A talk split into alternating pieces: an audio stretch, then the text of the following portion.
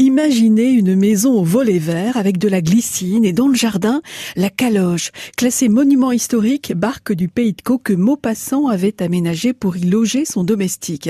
Benoît Reverdy est le vice-président de l'association Les Amis de la Guillette. Guy de Maupassant s'est installé à Etretat très tôt puisque sa mère avait déjà une maison en 1850. Mais après la maison, en 1880, il décide de, s'installer définitivement à Etretat. C'est la seule maison qu'il a fait construire avec ses propres argent et ses droits d'auteur de une vie et de la maison Tellier.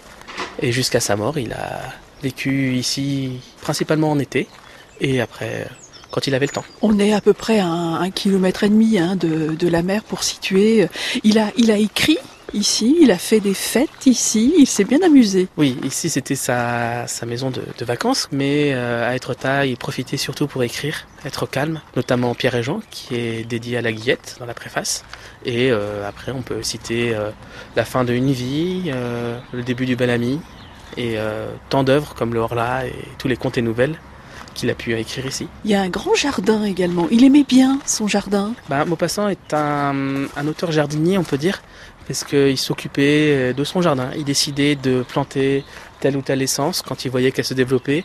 Et surtout, euh, il s'occupait un petit peu de son potager, de ses poissons rouges de sa mare, pour avoir euh, fruits et légumes et profiter un peu de la nature. On rentre dans la, dans la maison de Maupassant, la, la Guillette. Une bonne partie du, des portes de son époque, les portes peintes, c'est, elles, elles sont d'époque, elles ont été peintes par son cousin Louis Le Poitvin. Et euh, au fur et à mesure du temps, l'association essaye de racheter du mobilier, des tableaux pour redonner la maison une partie de son lustre d'antan et son aspect, mais ça reste une maison privée, donc les propriétaires continuent d'y vivre avec leur propre mobilier, donc c'est, c'est un peu un compromis à faire. La Guillette, la maison de Maupassant à Étretat.